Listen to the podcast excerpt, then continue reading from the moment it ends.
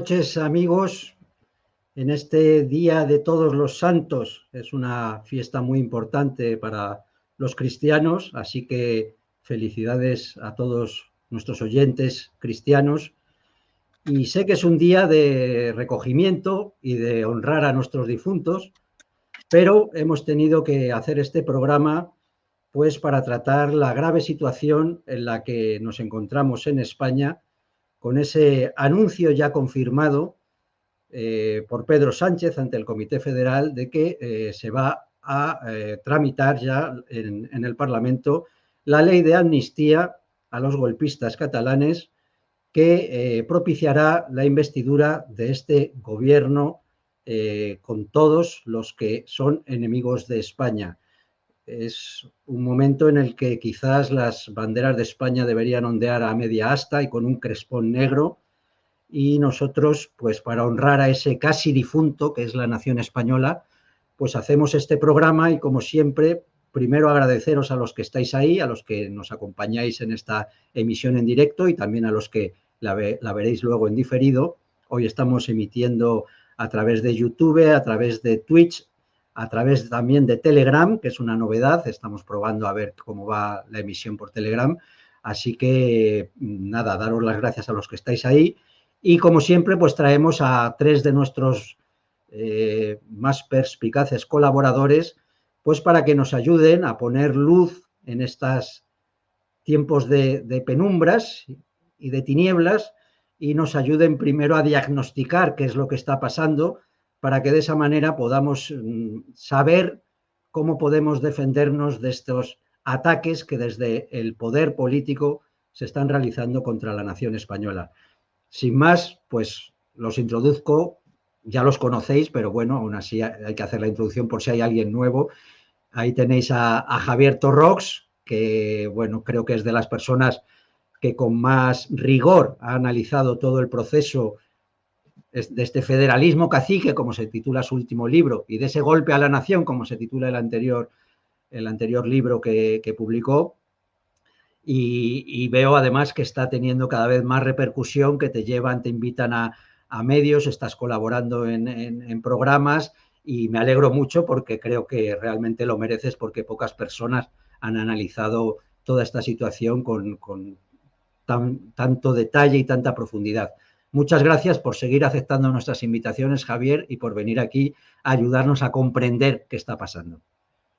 Muchas gracias, Cristóbal, siempre por vuestra invitación. Es un placer estar siempre aquí con vosotros y con la audiencia de debates abiertos y, también muy agradecido a, los lectores y al resto de, medios que se interesan por, la obra y demás. Encantado, como siempre, de estar aquí con vosotros. Perfecto, pues ahora, ahora, enseguida empezamos y introduzco a Iván Ábalos, que está desde La Rioja, también él es habitual del canal, bueno, es uno de los creadores de este canal, ¿no? Eh, somos colaboradores desde hace tiempo y nada, también deseando escucharte, Iván, a ver qué, qué luz podemos poner sobre todos estos acontecimientos ¿no? que estamos viviendo en estos días. Bienvenido, Iván. Esperemos que sea una luz más iluminada que la mía. ya lo siento por, por, bueno, por el escenario que tengo detrás no, no, puedo no, no, puede ser mejor en estos momentos. Eh, bueno, eh, vamos a, dar luz ¿sí? Eh, y vamos a analizar el, el, momento político en el que vivimos de una gravedad que, bueno, bastante importante con respecto a, al Estado y a la nación. Y bueno, ya que has comentado sobre Javier, yo creo, que es pertinente, aunque venga de mí, que igual no me corresponde, pero creo que en la manifestación del otro día, yo no me acuerdo quién, Javier, eh, habló del golpe a la nación, que es el título, el título de tu libro, y oye, no es Santiago, Bascal, Santiago Bascal dijo esa expresión. Santiago Bascal, no es, no es porque tenga aprecio a Santiago Bascal, pero es importante eh, que el lenguaje que sale de, pensadores alternativos, entre ellos Javier. ¿eh? Yo también me incluyo, al fin y al cabo yo de alguna forma, pero Javier, ¿no? Eh, que es el que, el, que, el que ha hecho ese libro, es importante que tenga repercusión ¿eh? en, en, la política de alguna manera y en la manifestación política, y ya no en la partidocracia en sí. sino que vaya calando en, la gente y en, la acción política que en un futuro también pueda realizar en la sociedad española. ¿De acuerdo? Esta es la producción de Santiago Pascal, pero espero que sea un, algo que, la, noción de golpe a la nación que, se extienda por, toda España y que sepan lo que es. Así es. Y la gravedad. Y la gravedad, por supuesto. La gravedad que implica. Y, siempre os lo digo que aunque nuestros programas tampoco los ve tantísima gente, no tenemos, eh, no tenemos tanta cantidad como otros programas, lo que sí tenemos es mucha calidad y mucha calidad en quienes nos escucha. Nos escucha gente que tiene responsabilidades políticas, jurídicas, militares y de otro tipo y os aseguro que toman buena nota de algunas de las reflexiones que sobre todo vosotros hacéis en nuestros programas. Así que yo creo que es nuestra labor ir dotando de herramientas y de buenos diagnósticos y de buenas propuestas de qué es lo que se, se puede hacer y ver si eso va calando en la, en la sociedad y en, algún momento pues podemos coger la fuerza para responder a todos estos ataques. Eh, me queda presentar a Héctor, bueno, ahí está desde Abu Dhabi. Hoy hemos adelantado el programa un poco porque ya con el cambio de hora son tres horas de diferencia y si no, pues, pues se nos iba a empezar a bostezar a mitad del programa.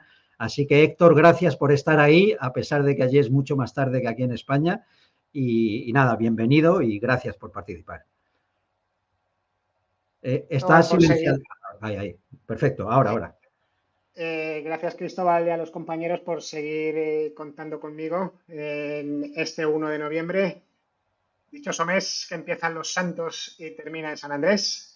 Y tengo que daros las gracias eh, a vosotros y pedir disculpas a la audiencia porque se ha adelantado una hora el programa precisamente para facilitar mi participación, lo cual os, os agradezco. Vaya. Eh, sí, eh, es, eh, los hechos políticos que estamos viendo en España pues, son un paso más del desarrollo del régimen del 78. Y bueno, mm, vamos, vamos a comentarlos y a sacar las conclusiones respecto al concepto de democracia y de libertad colectiva es la línea editorial de nuestro programa, ¿no? Pues muy bien, Héctor. Efectivamente, eso vamos a hacer. Vamos a ir eh, tratando cada una de estas noticias, sobre todo de, los últimos días, de las más recientes, y eh, pues me gustaría que al hilo de, esas noticias pues vayáis comentando aquello que os sugiera, ¿no? Entonces, eh, tenemos a José hoy desde Oxford realizando y le voy a pedir que nos ponga ese, eh, para empezar, ese vídeo donde Pedro Sánchez anuncia ante el Comité Federal eh, del PSOE pues que la amnistía se va a aprobar. Entonces, José, cuando puedas, ponnos el vídeo y después eh, os, doy, os doy la palabra para que comentéis. Cataluña está lista para el reencuentro total. Los representantes de más del 80% de los catalanes respaldan esta medida y por esas mismas razones en el nombre de España, en el interés de España, en defensa de la convivencia entre españoles, defiendo hoy la amnistía en Cataluña por los hechos acaecidos en la década. Bueno, pues ya lo habéis visto, en el nombre de España y por el interés de España, que nadie piensa que puede ser por su interés particular, pues defiendo hoy la amnistía cuando hemos estado pues oyendo, incluso dos días antes de las votaciones del 23 de julio, al propio Pedro Sánchez diciendo que la amnistía era inviable, era innegociable y que era algo que estaba fuera de la Constitución y fuera de la ley, y declaraciones de otros muchos. Pero bueno, ellos tienen esta capacidad de ir moviendo la ventana de Overton y que no importe que lo que dije ayer, pues hoy sea lo contrario. Esto parece que mm, su público, su clientela lo, lo acepta bien.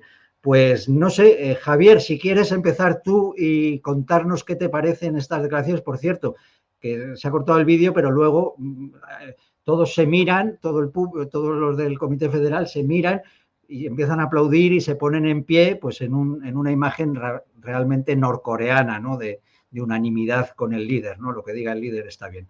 Javier, te escuchamos, que seguro que, puedes sacarle mucha punta a estas declaraciones de Pedro Sánchez. Sí, pues muchas gracias, Cristóbal. Pues precisamente con esto último que acababas de apuntar, de, que se miran unos a otros y comienzan a aplaudir y se ponen en pie, pues yo creo que sería interesante eh, hacer un paralelismo, establecer un paralelismo entre esta reacción que es, eh, vamos, no es necesario un paralelismo, es que es la misma reacción, es exactamente la misma escenificación que sucedió muy recientemente, también protagonizado por el PSOE. Todos en pie y sin fisuras. Repito, sin fisuras. Porque esto sucedió también el pasado noviembre, hace ahora un año, eh, cuando el Congreso de los Diputados tomó en consideración eh, la proposición de ley de derogación de reforma del Código Penal que implicaba la derogación del delito de sedición. Y cuando se votó la toma en consideración, la primera diputada socialista que votó se puso en pie, le acompañaron todo el grupo parlamentario socialista puesto en pie y ella mm, explícitamente dijo que el PSOE, en pie y sin fisuras, apoyaba la toma en consideración de la derogación del delito de sedición. Pues ahora el pie, de nuevo el PSOE en pie y sin fisuras, apoya eh, lo que habrá de ser próximamente un, proyecto de ley o una proposición de ley de amnistía del golpe a la nación que tuvo lugar en la rebelión de la Generalidad de Cataluña del pasado 2017. ¿Qué es lo que ha sucedido desde mi punto de vista? Voy a ser, voy a tratar de ser muy breve para no robar tiempo y que el resto de compañeros puedan, puedan entrar rápidamente.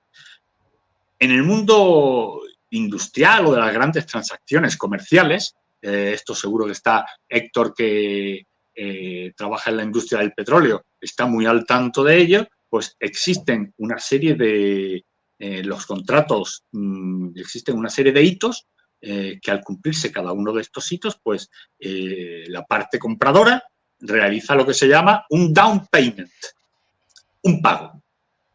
Pues bien, Aquí lo que se están produciendo son hitos, que son pagos a la compra del voto de los diputados electores que Carles Puigdemont tiene bajo su control.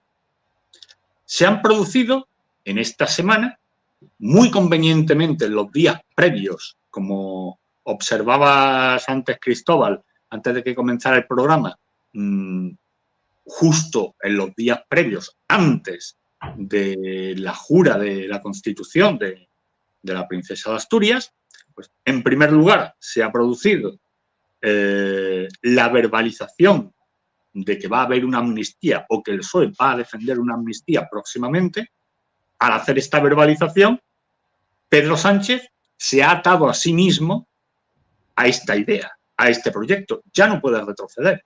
¿Por qué ha hecho esto?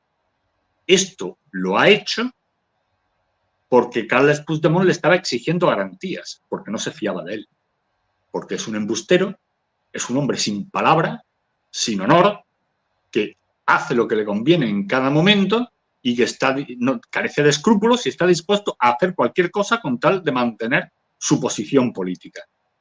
Le ha exigido Carles Puigdemont una garantía y esta ha sido la garantía. Bueno, han sido tres las garantías que le ha dado en cada uno de los tres pagos. Este ha sido el primero, la primera garantía. Pedro Sánchez verbaliza eh, su disposición a apoyar una amnistía a los rebeldes y al verbalizar esta disposición, pues ya ha quedado vinculado a ella, ya no se puede retractar. El segundo pago, el segundo hito, ha sido la foto del PSOE con Carles Puigdemont en Bruselas. Ahora, la comentaremos, ahora la comentaremos la foto después. Claro, el secretario de organización del PSOE se hace una foto con el rebelde. Y el PSOE emite un comunicado en el que llama president a Carles Puigdemont, a un señor es un forajido, un prófugo de la justicia, que se encuentra huido de la justicia española y al que ha ido a rendir pleitesía, a rendir cuentas, nada menos que el secretario de organización del Partido Socialista. Esto, y ya acabo, Cristóbal, han sido los tres pagos, los tres hitos de pago del contrato por el que Pedro Sánchez compra los votos de los diputados electores que están bajo el control del rebelde forajido golpista Carles Puigdemont. Muchas gracias, Javier. Eh, bien explicados esos, esos hitos. Luego vamos a entrar en, el tema de, esa reunión de Santos Cerdán, el secretario de organización del PSOE. Eh, vamos a escuchar primero a Iván y a, Héctor lo que tienen que comentar sobre ese anuncio hecho el sábado eh, pasado por Pedro Sánchez ante el Comité Federal del PSOE. Adelante, Iván. ¿Qué quieres añadir a lo que ya ha dicho Javier sobre, sobre anuncio, esa confirmación de que efectivamente se va a tramitar la ley de amnistía. Sí, yo así de entrada voy a ser un poco teórico más que nada porque eh, creo que no voy a contradecir nada de lo que ha dicho Javier, me parece una intervención eh, con la que estoy de acuerdo totalmente. Entonces, me voy a referir un poco a, lo que siempre recurren los políticos para escudarse en todos sus actos, y es ese interés general. Interés general eh, que, aunque sonase muy bonito, muy poético, eh, muy, muy idealista, muy bello en, los, eh, la prosa de, del célebre escritor Jacques Rousseau, pero es un concepto en el cual se han amparado los mayores asesinos, los mayores tiranos eh, de la historia reciente, mm, eh, eh, bajo el interés general, por ejemplo, se, refugió el régimen nazi, se refugió los fascistas, se refugió Napoleón, se refugió la época del terror incluso de, Robespierre. El interés general es lo que esculpa a, todos los políticos de los actos. los mismos, los mismos políticos catalanes separatistas se escudaban en que ellos son una consecuencia del interés general que, había, que había brotado en Cataluña, que todos los actos eran eso, entonces ellos no, eran culpables, ellos siempre simplemente actuaban y obedecían a, ese interés general, ¿no? Y Pedro Sánchez ahora mismo se está escudando también en ese interés general, que creo que lo nombra así en el vídeo, ¿no? Habla del interés general. Eh, él es él y esto que va, que va a hacer la amnistía es el interés general de la nación española y de los españoles. ¿eh? Eh, él lo hace por nosotros, pero incluso él es el, él es el representante de ese interés general. Esta idea oscura, por, muy, por muy bonita que sea, es una idea oscura totalmente y, y, que no es, no es posible determinada, es metafísica, es algo que flota en el aire y que simplemente eh, está en la teoría y en, la, en, la, ideología de los regímenes contemporáneos. Eh, decía Gerard Leichhold, el gran teórico de la partidocracia, que la defendió, la partidocracia, que todos los crímenes y corrupciones de los partidos estatales son pues crímenes y corrupciones del pueblo que los vota.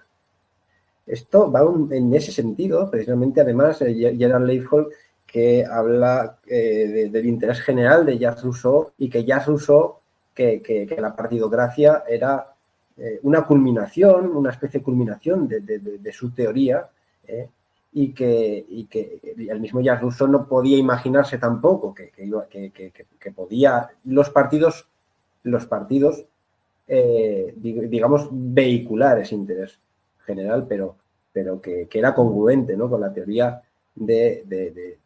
Entonces, eh, claro, esa, esa frase de Gerard Leijol no es una realidad. Esa frase de Gerard Leijol está diciendo que Hitler es una consecuencia del pueblo alemán nazi y que el político, los políticos alemanes no tuvieron ningún tipo de culpa. Esa irresponsabilidad de los políticos es el mayor daño eh, que puede haber eh, para, una nación. Y eso es el, mayor problema que tenemos en España, es la irresponsabilidad de los políticos, que va a culminar eh, de una forma además que, lo, que, lo hace visible esa irresponsabilidad, porque al fin y al cabo todos estos delincuentes políticos y corruptos son indultados y en este caso son amnistiados. porque su acción es propia del interés general. ¿eh? Y los políticos no, no tienen la culpa. Y si había una ley que decía A, si ellos, si los políticos hicieron B, es porque esa ley ya no está actualizada y hay que cambiarla. ¿De acuerdo? Entonces, eh, bueno, yo me voy a quedar aquí, pero simplemente para terminar, ¿eh? la fuerza del interés general, que fuerza una amnistía, porque la amnistía niega eh, digamos, el orden político, legal, de alguna forma, eh, que, estaba establecido, es un preludio, y con esto me estoy repitiendo, porque ya lo dije en un programa anterior, es un preludio de un proceso constituyente en el, que estamos. ¿De acuerdo? Y, y el grupo de políticos amnistiado es indefectiblemente parte del grupo constituyente que va a confeccionar y que va a realizar ese proceso constituyente porque va a ser bajo los fundamentos de ese grupo, amparándose en el interés general que ese grupo, eh, en el que ese grupo se escuda para salir airoso y por tanto, mm, como consecuencia, eh, los actos políticos en consecuencia de, salvar eh, a ese grupo van en la línea que ese grupo defiende, que es que un sujeto político independiente catalán, una España no, no unitaria y, así. Entonces, bueno, ya me estoy adelantando quizá mucho, pero lo voy a dejar aquí. Entonces, mm, la naturaleza de estos actos va en ese sentido. Es de esa, estos actos tienen esa naturaleza, marcada por el grupo de políticos, delincuentes y corruptos separatistas catalanes que han encontrado la, complicidad en el, en el gobierno y en, y en el, y en el bloque más fuerte político que, gobierna España ahora mismo. Gracias, Iván. Luego, luego habrá ocasión para que profundices más en esta interesante cuestión que ya has tratado en otros programas, pero que hay que seguir insistiendo porque son temas eh, sobre los que no está de más seguir reflexionando porque siempre sacamos nuevas conclusiones. Vamos a escuchar a Héctor a ver qué, qué opina él de este anuncio de Sánchez y después ya entramos en, otros de los sucesos, en otros de los hitos, como decía Javier, que han sucedido en estos días. Eh, adelante, Héctor, te escuchamos. Sí, bueno, lo que voy a hacer eh, va a ser comentar un poco, ahondar un poco más en, el análisis que ya han realizado los compañeros, ¿no? Es lo que tiene hablar siempre el último. Javier Torrox ha hablado de eh, votos comprados. Sí, claro, esto no es más que una consecuencia del desarrollo del régimen del 78. Recordemos que en el régimen del 78 los españoles no tenemos el derecho de elegir a nuestro presidente del gobierno, sino que eh, lo único que los ciudadanos pueden hacer votando es repartir cuotas de poder entre los jefes de los distintos partidos políticos que serán los que luego harán los acuerdos a puerta cerrada que estimen necesario y sin dar cuentas a nadie para elegir el presidente del gobierno. Eh, podrían plantearse varios acuerdos para elegir presidente del gobierno, pero parece ser que el que va en cabeza y parece que va a salir adelante es el, es el, acuerdo de Sánchez con, pues con el partido de Puigdemont, que ni me acuerdo cómo se llama ahora, ya lo volverán a cambiar de nombre o lo que sea, además de el tema de sumar, los nacionalistas vascos, proetarras y, toda esta gente. Eh, ¿Por qué está pasando eh, lo que está pasando? Eh, ¿Por qué tiene Sánchez que comprar esto? ¿Puede Sánchez comprar estos votos?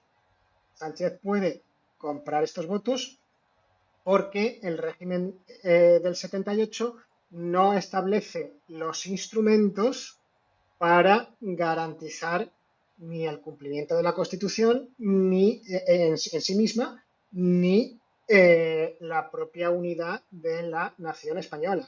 Es decir, los padres constituyentes del 78 no establecieron ningún tipo de control al poder político de la oligarquía. Y, por tanto, la oligarquía pues eh, campa a sus anchas cambiando la legalidad a su conveniencia no hay un tribunal eh, que pueda dar dictámenes constitucionales dignos de tal nombre de si una cosa es constitucional o no, o no la es. Simplemente los jueces que tienen que dictaminar eso están nombrados por la propia oligarquía y si quieren garantizarse su carrera y su permanencia en el cargo, pues tienen que hacer lo que les ordena aquel del que, cuyo cargo eh, depende. Por lo tanto, no hay eh, ninguna, ninguna garantía, ¿no? Eh, es muy importante el vídeo que hemos visto. dice Pedro Sánchez mucho ojo a lo que está diciendo. Si es, eh, don Antonio nos enseñó a leer y don Antonio nos enseñó a, luchar, a escuchar. Dice, es el deseo mayoritario del pueblo de Cataluña. Ojo al contenido de la frase. Él va a salir elegido presidente del gobierno porque esa es la voluntad mayoritaria, dice él, del pueblo de Cataluña. Es decir, a la voluntad mayoritaria del pueblo de Cataluña se le puede permitir cualquier cosa, como que él sea presidente, o como lograr una independencia, o como separar eh, la caja de la seguridad social, por ejemplo. En esa frase de Sánchez es donde realmente está la traición a la traición a la nación española. Ha hablado Iván del concepto de interés general. Sí, eh, siempre que eh, un político habla del interés general es porque te está es porque te está engañando, es porque está intentando justificar lo injustificable. No voy a repetirla eh, como ha explicado Iván el concepto, porque, porque lo ha explicado bien, es una cosa que no existe. Eh, lo que sí existe es la voluntad o el interés mayoritario del pueblo español. No existe la eh, voluntad general o el interés general. Y es precisamente lo que los políticos no cumplen. Cuando un político habla del interés general, es porque está yendo en contra del interés mayoritario de la nación, que es el que sí que existe. ¿Cuál es la razón eh, de fondo por la que los políticos eh, pueden hacer esto cada vez que hay unas elecciones o cada vez que necesitan algún tipo, algún tipo de acuerdo? ¿no? Bueno, recordemos, este tipo de cosas no, es la primera vez que pasan. Eh, se cargaron la igualdad entre hombres y mujeres. En España legalmente se discrimina por razón de género y los señores que tenían que tumbar aquello dijeron que era constitucional. Es decir, esto no es la primera vez que pasa ni, muchísimo menos. Lo que pasa es que ahora, bueno, pues es todavía más escandaloso que la otra vez, pero esto no es más que lo mismo. No hay ninguna novedad en el desarrollo del régimen de 78. ¿Por qué los políticos pueden hacer esto? Los políticos pueden hacer esto porque hubo mucha gente que fue a votar en las últimas elecciones. Y al haber mucha gente que fue a votar en las últimas elecciones, la mayoría del pueblo español, además de no elegir presidente del gobierno, lo que está haciendo es legitimar el actual sistema electoral y constitucional, entre comillas, de, eh, que rige el Estado español. Para deslegitimar a la casta política que hace y deshace a su libre antojo y albedrío, no hay más remedio que no ir a votar, que no legitimarlos a ellos mismos. Y no nos entra en la cabeza. Pero mientras sigamos yendo a votar, ya votemos a Vox, ya votemos al Partido Popular, ya votemos a Falange Española, ya votemos a sumar eh, lo que sea, la, la principal y casi única cosa que estamos haciendo es legitimar estas acciones que los políticos toman de espaldas al pueblo.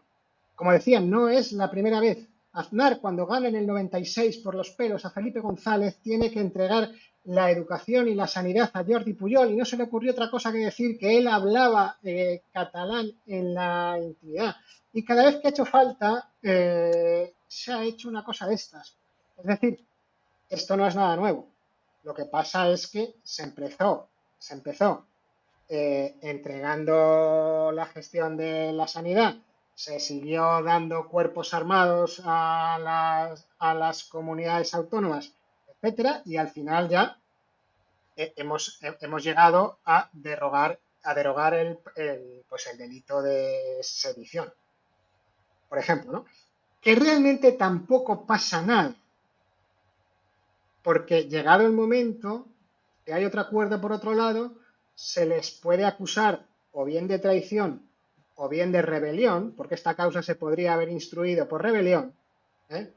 y seguiríamos lo mismo. Entonces, bueno, eh, tampoco lancemos eh, las campanas al vuelo, porque esto no es, mm, tampoco armemos un escándalo tremendo, porque esto no es mm, más de lo mismo, pero siempre se puede, el, político siempre va a conservar palancas para hacer lo que quiera, si es lo contrario de lo que ha hecho hasta ahora, en un momento determinado. Eh, no pensemos que esto no tiene solución o no tiene vuelta atrás. Eh, claro, claro que la tiene. Lo que pasa es que los intereses del político ahora mismo no están alineados con el interés mayoritario del pueblo español. Y, ese es el problema. Pero vamos, termino ya. Eh, esto es lo de siempre.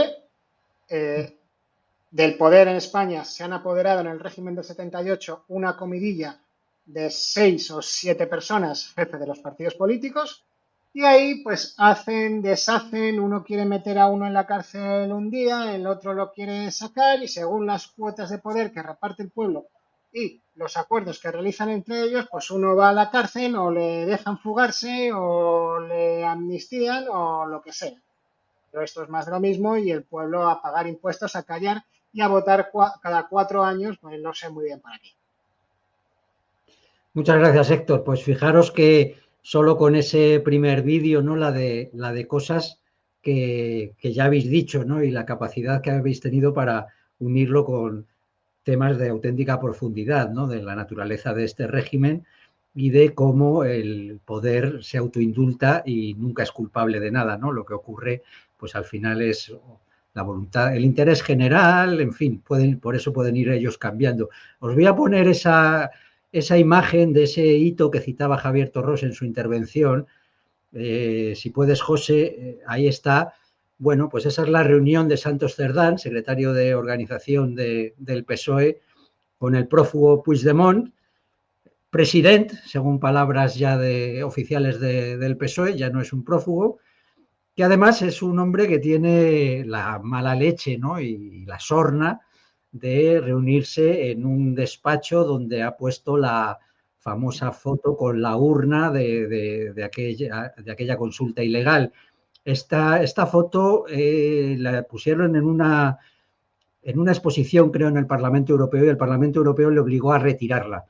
Bueno, pues él se la ha puesto ahí en un despacho que supongo tienen ellos y ha tenido eh, la guasa y la forma de humillación de reunir allí al papanatas del PSOE, aunque ya se ha ocupado el PSOE y sus medios afines, que son prácticamente todos, empezando por Radio Televisión Española, de cortar la imagen, ponerla baja para que no se viera ¿no? la, humillación ¿no? de, de Puigdemont, que hay que reconocerle un sentido del humor maléfico y malvado, pero, pero desde luego lo tiene, ¿no? Ponerle ahí al otro bajo, bajo esa foto y, y además la está señalando. Bueno, seguramente que con este hito de, cómo Puigdemont ha pasado ya a ser presidente honorable y, esa reunión de máximo nivel, antes eran medio secretas, pues ahora ya es pública. Esto, esto eh, el, anuncio de Sánchez fue el sábado ante el Comité Federal, esto se, hizo público el lunes, eh, antes del acto de ayer de la de la jura de la Constitución por la princesa Leonor. Y bueno, pues seguramente a raíz de este hito mm, tenéis también muchas cuestiones que, comentar, ¿no? De, cómo a mí me gustaría también que habláis de cómo se va moviendo esta, esta ventana de Overton, ¿no? ya lo habéis citado algunos, ¿no? como primero fue esos indultos generales, donde por cierto creo que en el informe de los indultos decía, bueno, que había que dar indultos porque la amnistía no se podía hacer legalmente, pero ahora ya sí, ahora ya, ya hemos llegado a un punto en el que la amnistía, eh, lo decía ella el otro día, amnistía constitucional, o sea, ya el, adjetivo de la amnistía era constitucional, es una amnistía constitucional, para, por si había dudas. En fin, Javier, que ha sido el primero en intervenir, pues coméntanos a raíz de esta foto, pues todo lo que quieras, si quieres eh, ahondar en algo de lo que han dicho los compañeros, pues adelante. Eh, usamos estas como excusa para que digáis en realidad lo que os parezca más oportuno. Adelante, Javier. Muchas gracias, Cristóbal. Pues mira, sí, precisamente te, vuelvo a hacer como antes y vuelvo a tomarte el hilo con, lo último que comentabas, con esto que ha dicho Salvador Illa, eh, el primer secretario del PSC y, y Fausto, ministro de Sanidad, ex ministro de Sanidad, eh, esto de la amnistía constitucional. En el régimen del 78 mm, es muy habitual que la verbalización de, un concepto cree mágicamente ese concepto lo transforme en una realidad. El señor Illa afirma que la amnistía tiene carácter constitucional, haciendo que constitucional sea el adjetivo que modifica el sustantivo amnistía, la amnistía constitucional y ya, mediante este sortilegio, ya ha hecho que la amnistía quede dentro del marco de la Constitución del 78, simplemente verbalizándolo, de la misma manera que, como decía antes Héctor, llamaba Héctor la atención acerca de, de lo que había dicho, exactamente qué era lo que había dicho Pedro Sánchez en su intervención ante la Ejecutiva Federal del PSOE, que, había dicho que, que la realización de una amnistía a los rebeldes de la Generalidad era el deseo mayoritario del pueblo de Cataluña. Evidentemente, esto es algo que Pedro Sánchez no sabe y que no lo sabe nadie cuál es el deseo mayoritario del pueblo de Cataluña, pero simplemente lo, lo materializa verbalmente y de esa forma, por arte de Birli como en un conjuro mágico, lo convierte en una realidad que los medios de comunicación entrecomillan y lo repiten como una realidad. No dicen Pedro Sánchez afirma que, sino que los medios de comunicación hacen constantemente de correa de distribución y con el entrecomillado dan por hecho que el contenido de ese entrecomillado es una realidad. No cuestionan las palabras de nada. Simplemente aceptan que si alguien que está en el poder que ostenta poder, que está investido de poder, realiza una afirmación acerca de cualquier cuestión, la sola afirmación de esa cuestión la convierte en una realidad. Por ejemplo, si sale Pedro Sánchez diciendo que está lloviendo, pues aunque haga sol, los medios de comunicación entrecomillarán que está lloviendo, porque lo ha dicho el poder. Esto me, llama mucho la atención. Eh, algo que también me gustaría incidir es ahondando en, en esta cita sobre que apuntaba Héctor también, la de deseo mayoritario del pueblo catalán, el significado, me interesa mucho el significado de esta cita, porque como ha dicho Héctor, esto es de una trascendencia enorme lo que contiene. En primer lugar, la mención al pueblo de Cataluña como una entidad distinta diferenciada del pueblo español, como si el pueblo de Cataluña fuera una cosa que no forma parte del pueblo español, cuando todos sabemos que Cataluña sin España no existe ni es nada. El ser catalán es una forma como cualquier otra de ser español, como lo es el ser murciano o, el ser extremeño o, el ser de La Rioja o de Cuenca. Eh, ser español es ser español con independencia del lugar de España en el que hayan nacido o en el que esté esa vecindad. Pero voy más allá. Cuando habla del deseo mayoritario del pueblo de Cataluña, ¿qué es lo que está diciendo el señor Sánchez aquí? Lo que está diciendo es que él, que es el poder ejecutivo y va a ser todavía en funciones, pero que pretende ser próximamente el Poder Ejecutivo, él va a impulsar mediante un proyecto de ley o va a excitar a las Cortes para que eh, realicen, redacten una proposición de ley de amnistía a los rebeldes por, por el golpe a la nación del año 2017. Cuando dice que es el deseo mayoritario del pueblo de Cataluña y que a causa de ese deseo del mayoritario va a realizar esta ley, lo que está diciendo es que una mayoría del pueblo de Cataluña es la que impone al conjunto de España, por su voluntad, esta amnistía. Que dado que esa mayoría del pueblo catalán quiere esa amnistía, el conjunto del pueblo español está obligado a aceptar esa amnistía. No sé si consigo trasladar mm, lo que quiero decir. Perfectamente. me alegro, porque es que esto es exactamente la materialización de lo que dijo Miquel Iceta en la tribuna de oradores del Parlamento de la Generalidad de Cataluña el 6 de septiembre del año 2017. Javier, ¿puedes repetir, Javier, ¿puedes repetir lo que has dicho? Sí, sí, lo que quiero decir es que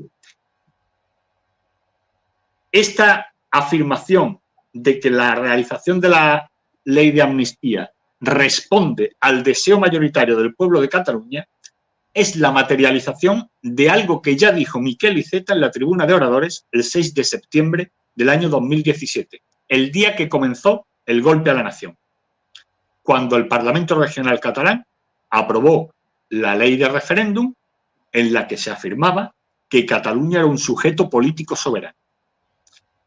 Aquel día a lo largo del día, en los distintos debates que se sucedieron, las distintas intervenciones que se sucedieron, las distintas veces que intervino Miguel Iceta, en una de ellas, desde la tribuna de oradores, afirmó que el deseo suyo personal y del PSC, y no olvidemos que el PSC es quien controla a Pedro Sánchez, porque Pedro Sánchez debe su cargo dentro del organigrama del Partido Socialista a los votos del PSC, dijo Miquel Iceta, vuelvo a ello, que el deseo propio suyo y del PSC era eh, devolver al Estatuto de Autonomía de Cataluña aquellos elementos que habían sido erosionados por la sentencia del Tribunal Constitucional eh, en el año 2010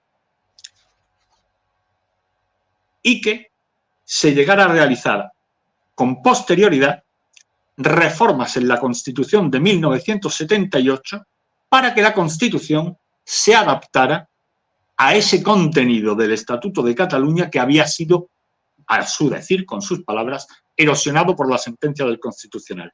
Esto, de forma profunda, íntima, lo que quiere decir es que sea Cataluña el poder constituyente de España, que sea Cataluña quien tenga la capacidad de imponer a todo el conjunto de la nación española el marco jurídico el marco político en el que se desenvuelva la vida de la nación política española. Esto, en síntesis, es establecer que el poder constituyente español es un privilegio exclusivo de los ciudadanos catalanes. Pues gracias, Javier. Vamos a, seguir escuchándoos porque desde luego no paro de, aprender ¿no? y de ver qué forma tenéis de analizar con exactitud eh, las palabras y los, y los hechos, ¿no? Iván, creo que tú tenías por ahí un vídeo que querías mostrar porque venía a cuento de este, precisamente de esto que se estaba tratando ahora. A ver, si eh, quieres, eh, mi intervención que, A ver, hice un vídeo un poco cómico, una escena de Viva en teoría hace unas semanas, y es que es tan... Es tal cual lo que está pasando. De hecho, el otro día llamaron Mont, eh, Mr. President o, señor presidente, a, eh, no sé cómo se dice en catalán, a, a, Puigdemont, en el, en el vídeo mismo lo digo, pero hace dos semanas. Y, con esto también quiero remarcar que en este, en este vídeo mm, podemos decir algo nuevo, pero en esencia es que ya lo hemos dicho en anteriores programas. Si es que no está pasando nada que no, que no hayamos ya apuntado y señalado en anteriores programas, podéis iros al programa después de las elecciones es que si, si, si, si bajo el análisis que estamos teniendo, eh, estamos viendo eh, cómo se, está, se está cumpliendo prácticamente a rajatabla lo que hemos dicho desde el principio, desde que ganó las bueno, desde que ganó las elecciones, por decirlo de una, de una, de una forma, ¿no? Entonces, yo este vídeo lo hice hace dos semanas y vais a ver como hace dos semanas mm, que, han pasado cosas, sí, pero, pero si es que se ve, se veía lo que... Si queréis ponerlo, vaya, dura dos minutos o tres y, mi intervención pues constaría en esto. Luego intervendré otra vez para... para bueno, Iván, pues, pues Está clavado, ¿no? Pero vamos, que esto es lo que venimos diciendo, si es que está, está cantado, pero, pero ¿por qué? Pues esto lo ha explicado un poco, la naturaleza de de, la partidocracia española. Cuando conoces la naturaleza del poder eh, instalado en España, eres capaz de ver eh, en el futuro lo, que va a pasar. ¿eh? Os repito, es que llevamos programas y programas diciendo lo que va a pasar, diciendo lo que va a pasar. Que es que no se puede permitir nadie una legislatura con Vox y el PP. Puigdemont mm, puede ser extraditado, necesita ser amnistiado puede alargar eh, la extradición o la, euroorden unos meses, ¿eh? hasta que se pronuncie el Tribunal de Justicia de la Unión Europea sobre la casación, sobre el, alegato ¿no? que ha hecho Boye, pero no puede seguir alargándolo hasta el final porque le han quitado la inmunidad. El Tribunal General de la Unión Europea le ha quitado la inmunidad, simplemente falta que el Tribunal de Justicia de la Unión Europea culmine diciendo que, Puigdemont no tiene inmunidad parlamentaria en Europa y por tanto mm, la orden es cosa hecha, lo más probable. Entonces, imaginaos cuatro años de PP más Vox. no, no puede, no puede. Además de que no tendrían mano tampoco en el gobierno. Entonces, eh, de esto se trata. Y la, ambición loca de un Pedro Sánchez por ocupar eh, el sillón de la Moncloa eh, con todo lo que esto conlleva, pues, pues ahí tenemos todo, ¿no? Eh, que no solamente el dinero. Esto se lo oí hace poco en un debate que tuvo Begoña Gempe con Rubén Gisbert.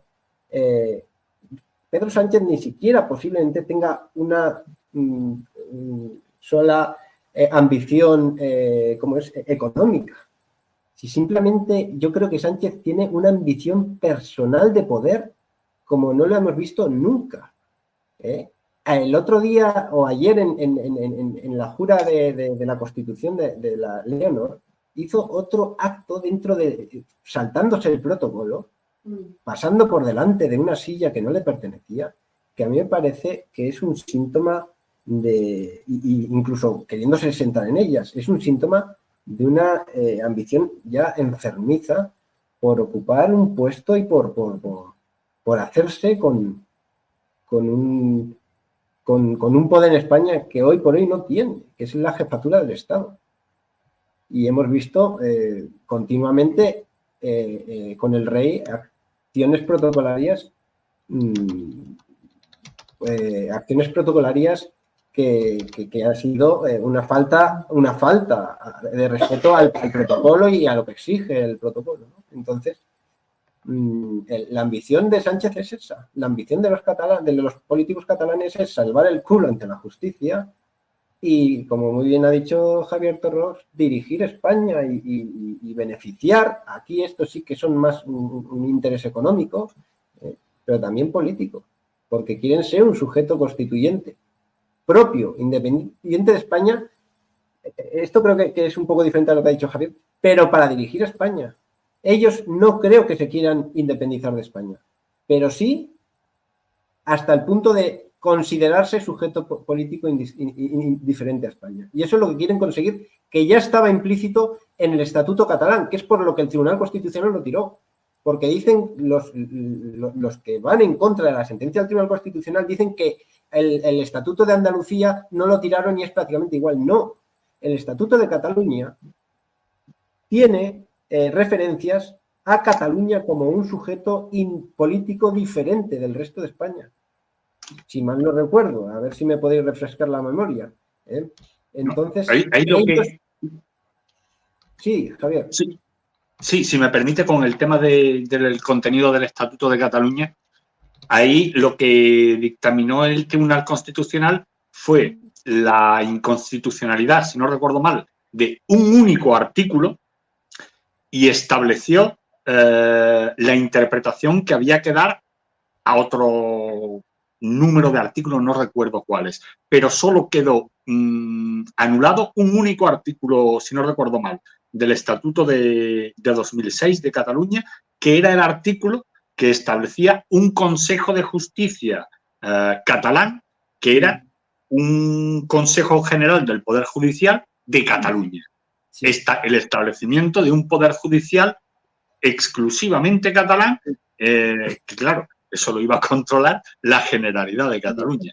Claro, si controlan los jueces que te van a juzgar, pues tú vives muy tranquilo, como le suele pasar al joven, que vive muy tranquilo porque controla a los jueces que le van a juzgar y si de vez en cuando la trapisón del atropello que han hecho es de tal calado que, no tienen más remedio que condenarlo, pues no pasa nada porque lo indultan como van a hacer ahora con el señor Piñán. Y, claro, me parece muy importante lo que estaba comentando antes, Iván, sobre la ambición de poder. Un, segundo nada más, Iván, y, me callo. Lo que estabas comentando de la ambición de poder, que Pedro Sánchez es capaz hasta de realizar violaciones de protocolo con el rey, pero claro, eso, más que ambición de poder, yo creo que es algo que tú has dicho muy bien, algo enfermizo, porque no es razonable que el presidente del gobierno pueda pretender ocupar el espacio del jefe del Estado, que es un rey, cuando él no es rey, ni puede serlo, ni va a serlo, evidentemente. Yo creo, mm, lo he dicho anteriormente, que Pedro Sánchez, más que ambición de poder, lo que tiene es una vanidad loca.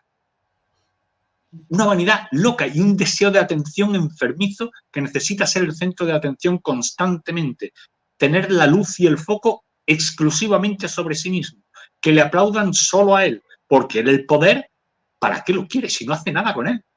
Si de verdad tuviera ambición de poder, aplastaría sin contemplaciones a los separatistas.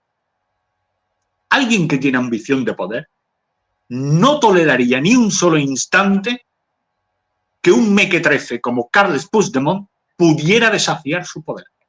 Lo aplastaría sin contemplaciones. Sobre todo en 2019, cuando tuvo la oportunidad perfecta para crear un estado de excepción, ¿eh? un estado de sitio incluso, cuando, cuando todos los separatistas estaban tirando adoquines y hasta dentro del, entorno separatista rechinaba esa acción. ¿eh? Recordemos que ETA cayó por, por, el asesinato a Miguel Ángel Blanco. O sea, ETA se desmoronó cuando se pasaron de rosca. ¿eh? Pedro Sánchez tenía la oportunidad de aprovechar esos actos ilegítimos dentro del propio, incluso separatismo catalán, para montar un estado, un, de excepción, llámale del sitio o lo que sea, ¿eh? y mm, tener una política bastante dura ¿eh?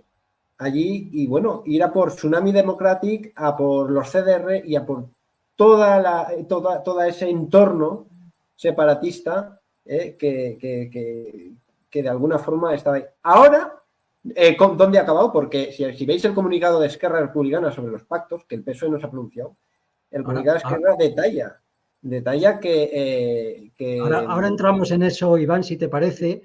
Sí, que simplemente iba a decir que simplemente iba a indultar, o sea, a amnistiar también a todo ese entorno, ¿eh? contra el cual pudo cargar e ir a por ellos en, hace justo además cuatro años, en 2019. Y no justo, justo Iván, si te, si te parece, eh, déjalo ahí porque vamos a entrar ahora en ese tema. Le voy a dar la palabra a Héctor, que no ha intervenido en este bloque, me ha dicho que tampoco tenía más que añadir a, allá todo lo que habéis comentado vosotros. Entonces, eh, esto que dices lo vamos a unir con, con ese acto eh, solemne de la jura de la Constitución por la eh, heredera del trono, la princesa de Asturias, esa Leonor. aquí yo veo que los, los tiempos, desde luego, los maneja bien Sánchez y el PSOE, porque ha aprovechado para hacer todos estos anuncios de la amnistía y entre medias se coloca este acto institucional que da una imagen de continuidad del régimen y después, seguramente la, semana que viene, se produce la, investidura. Además, justamente en, el mismo día de la jura de la Constitución, ya, ya casi de noche, pues salió esta, esta noticia que antes nos sacaba José, sácala ahora si, si quieres, de eh, todo eso que incluye el pacto con, con, Esquerra. ¿no? Antes hemos hablado de, del pacto con Puigdemont, pues ahora aparece lo de Esquerra, donde se incluye eh, también la amnistía a Tsunami y a, y a, los CDR, es decir, a delitos que están calificados unos de terrorismo y otros de corrupción, malversación, etc. Eh, Héctor, me gustaría que comentaras ese acto de, la jura de la Constitución por la princesa Leonor y cómo eh, se, eh, se, va, se mete entre medias de todos estos otros sucesos y con qué objetivo crees tú que es así y ese otro hito, aparte de los que ya hemos comentado, que sería ese pacto también con Esquerra, incluyendo todos estos otros delitos en esa amnistía. Adelante, Héctor, te escuchamos. Gracias, Cristóbal. Bueno, pues eh, ayer, eh, decimoctavo cumpleaños de Su Alteza Real, la, princesa Leonor, pues hizo, hizo, lo mismo que su padre hizo en el 86, ¿no? Al alcanzar la mayoría de edad, eh, jurar la, la Constitución es fundamentalmente un acto protocolario, pero es que además actualmente ya es una cosa únicamente protocolaria. ¿Por qué razón? Porque el régimen del 78 ya ha degenerado tanto. Estamos eh, tan acostumbrados a escuchar una cosa y luego ver hacer la contraria, un juramento de la Constitución de la heredera a la corona de España ya no significa absolutamente nada y lo que más nos ha llamado la atención es el traje blanco de la chica y que no llevaba una camisa como la que llevo yo eh, debajo. Pero nada más. Es decir, protocolario y mm, vacío de significado. Esa es otra evolución eh, del régimen del 78 y de la propia monarquía.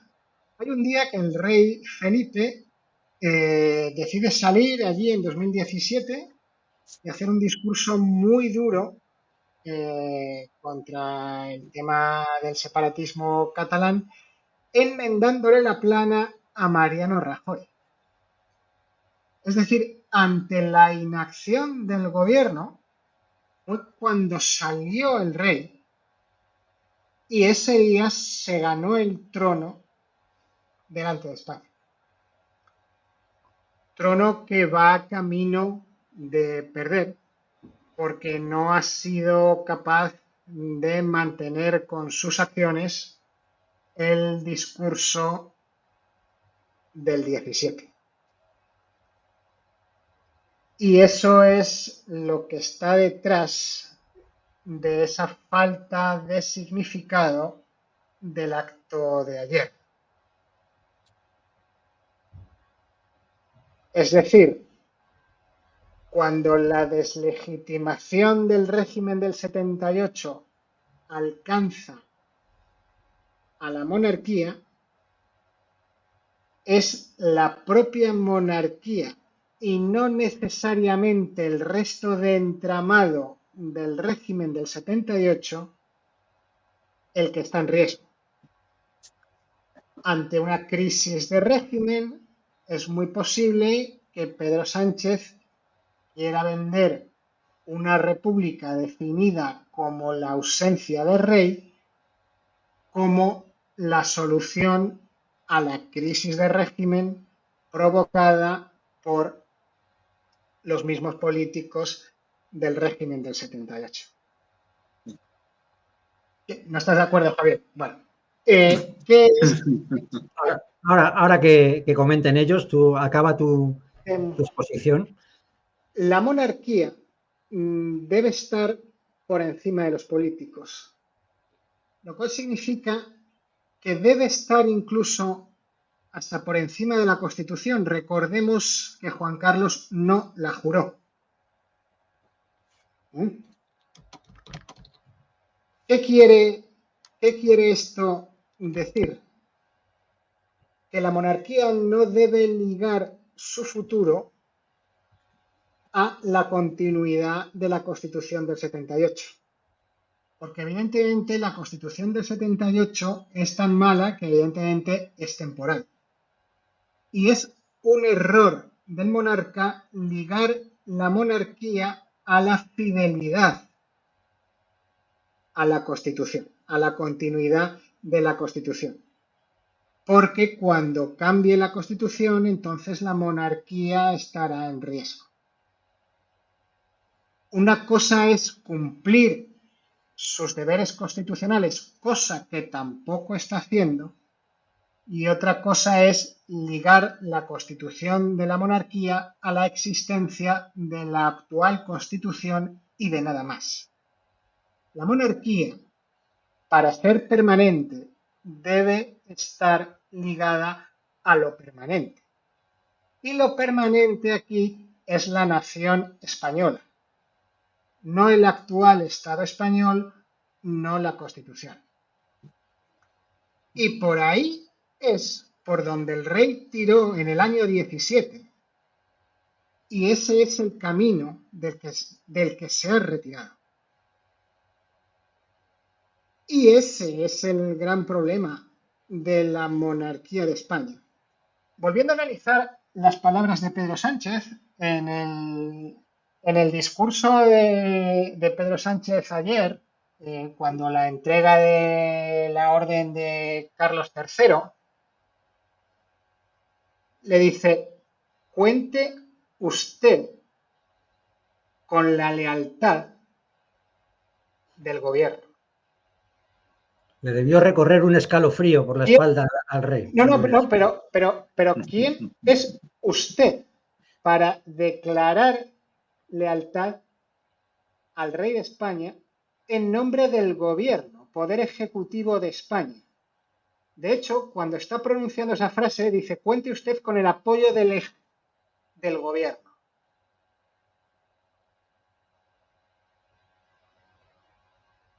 Ahí lo que, Pedro está lo que Pedro Sánchez está diciendo es, hoy te doy mi lealtad pero mañana te la puedo quitar. Porque estoy explícitamente declarando que tienes mi lealtad.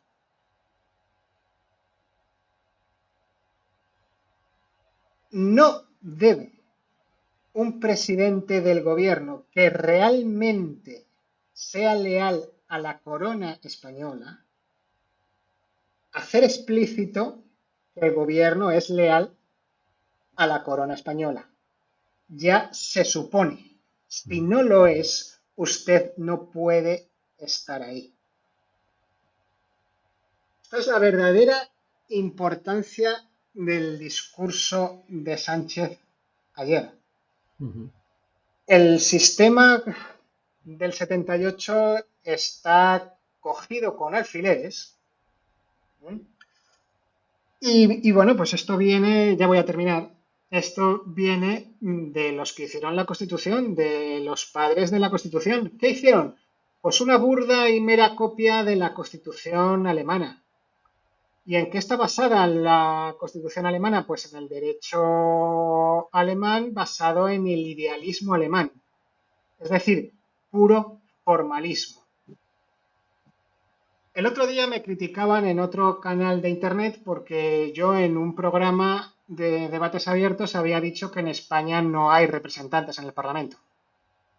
Y me, escribieron, oye, léete la Constitución porque la Constitución dice que sí hay representantes. Hasta ahí llega la, ignorancia, ¿no? Es decir, es que ese es el error precisamente de la Constitución. No por el hecho de escribir que hay representantes, significa que los haya, sino que para que una ley se cumpla el propio sistema jurídico tiene que proveer de los instrumentos necesarios para que esa ley pueda cumplirse. Y si no, la ley no se cumple. Si el rey tiene la función de arbitrar entre las fuerzas políticas, el rey tiene que tener explícitos y claros las herramientas, los instrumentos necesarios para poder ejercer esa misión, esa función de arbitraje. Y la Constitución no se los da. El rey, en el año 17, sin instrumento legal ninguno, tiró de la legitimidad. Se erigió en representante del interés mayoritario de la nación española. Justo de lo que se ha retirado en los años posteriores, él sabrá por qué. Este es el problema de España y de la monarquía española. Pues sí, Héctor, ahora le voy a pasar la palabra a Javier, que creo que en alguna de las afirmaciones que has hecho no estaba del todo de acuerdo, pero solo quiero recordaros el titular de ABC al respecto de esa jura ABC, el que se supone diario monárquico por antonomasia de España, decía algo así como la, no, recuerdo las palabras exactas, pero más o menos la princesa Leonor hereda la Constitución. En fin, ahí ya está, ahí ya está todo dicho, ¿no? O sea, ella es la heredera de la Constitución, ¿no? no de la monarquía hispánica, ¿no? Eh, Javier, con, eso me llama, mucho la atención precisamente con lo que acabas de decir de la portada de ABC. Mm, algo que, comentaba también eh, el amigo Ciriaco de, la Orden Posca eh, en Twitter que comentaba, haciendo un comentario de esa portada de ABC, daba en la diana siempre la Constitución, nunca España. Total. Y yo me pregunto, ¿por qué? ¿Por qué esta obsesión con la Constitución y esta obsesión de esconder que la nación es previa a la Constitución? Que sin nación no hay Constitución posible. Y estoy, suscribo prácticamente todo lo que ha comentado Héctor en su anterior intervención. El único punto en el que sí que disiento es en el de la posibilidad de, de que Pedro Sánchez impulse el cambio de un cambio de modelo de Estado de monarquía a república. Yo mm, soy muy escéptico al respecto. Yo creo que van mal los tiros por el proyecto que, que por el proyecto federal que estableció eh, José Antonio Zarzalejos y Manuel Cruz en aquel artículo que publicaron en el confidencial.com y, que titularon La hora del rey por una monarquía federal. O sea, una monarquía en la que el rey siga teniendo, eh, siga teniendo su corona, pero que su papel se difumine aún más y que una vez concluido, como hemos dicho ya tantas veces aquí en debates abiertos televisión, una vez concluido el reparto de las tajadas del Estado, comience el reparto de las tajadas de la nación y que eso sea lo que dé lugar a la federalización final material de España. El objetivo, el desarrollo de, la Constitución española, el objetivo de todos los actores políticos en España para el desarrollo de la Constitución es solo uno, el mantenimiento de sus redes clientelares. Esto lo consigue mediante la multiplicación de cargos y mediante la multiplicación de presupuestos.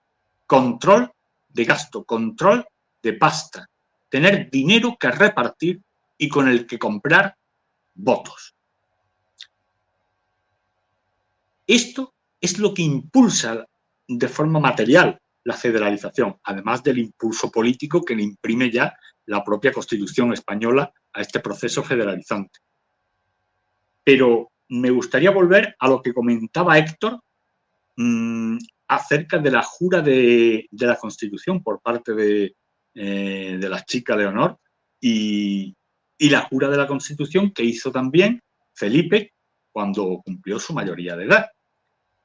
Aquí hay un punto que es fundamental al que ha hecho Héctor referencia y es que la corona, si liga su futuro al de la Constitución, está dictando su propia sentencia de muerte porque la Constitución mm, va a ser finita, va a tener una vida finita, no va a ser eterna ni inmortal, va a tener una vida, va a morir y ya veremos qué es lo que hay después.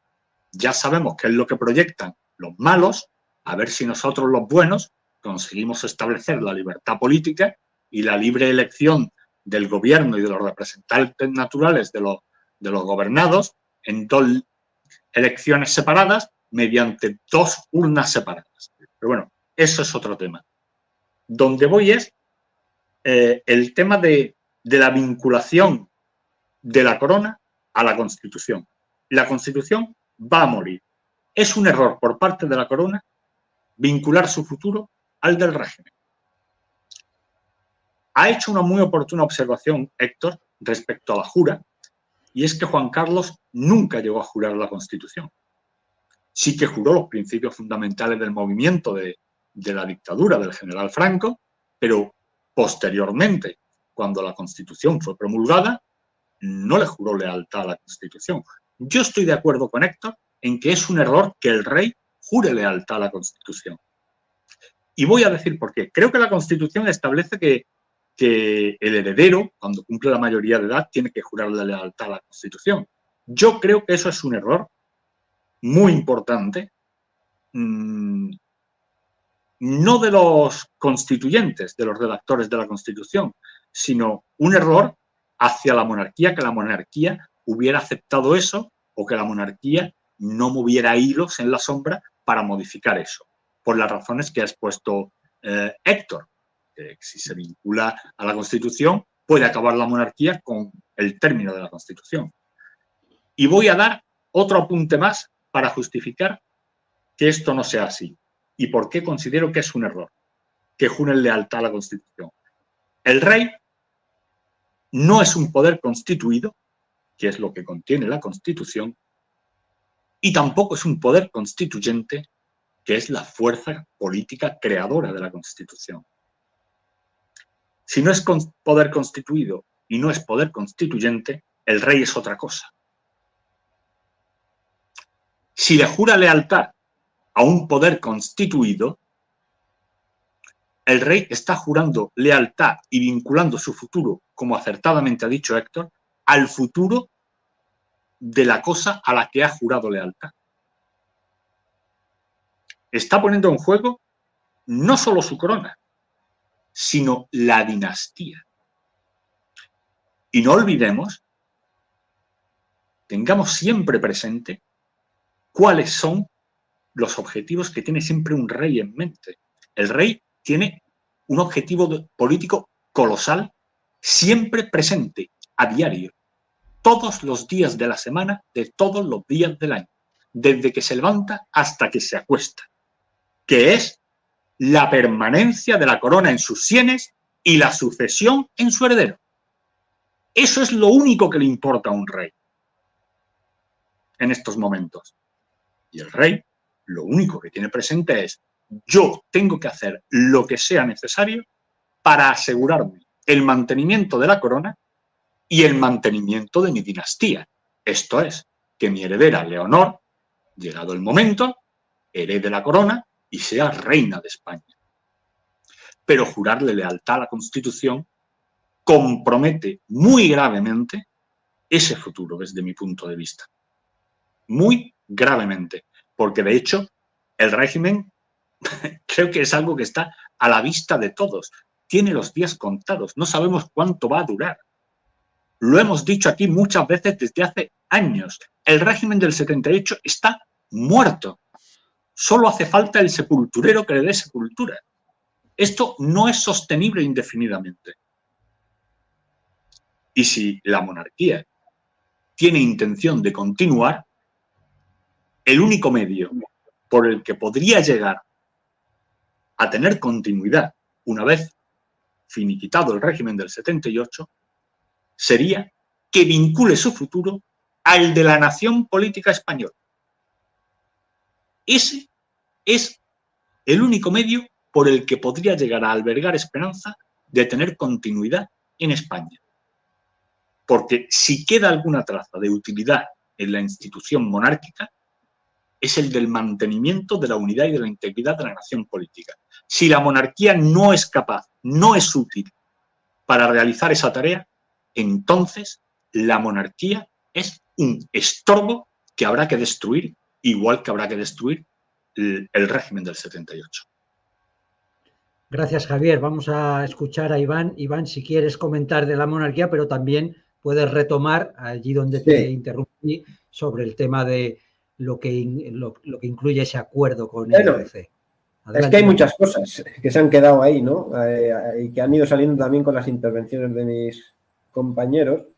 Eh, sí, bueno, lo de RCE simplemente es que ese comunicado, pues, habla de que la amnistía eh, se amplía a todo el entorno, incluido CRE, CDR, Tsunami Democratic, y es ese entorno del que hablo, que tuvo la oportunidad Pedro Sánchez de enfrentarse en 2019 ante esos actos vandálicos, eh, eh, violentos, eh, de esa revolución de color violenta que vivimos en, 2019 después de la decisión del Tribunal Supremo de, de, las sentencias de sedición por parte del Tribunal Supremo y todo ese intento de, amedrentar, ¿no? De alguna forma, pero también digamos que, ahí el independentismo perdió ya legitimidad por, esos actos ya violentos, ¿no? cuando ellos venían defendiendo, eh, bueno,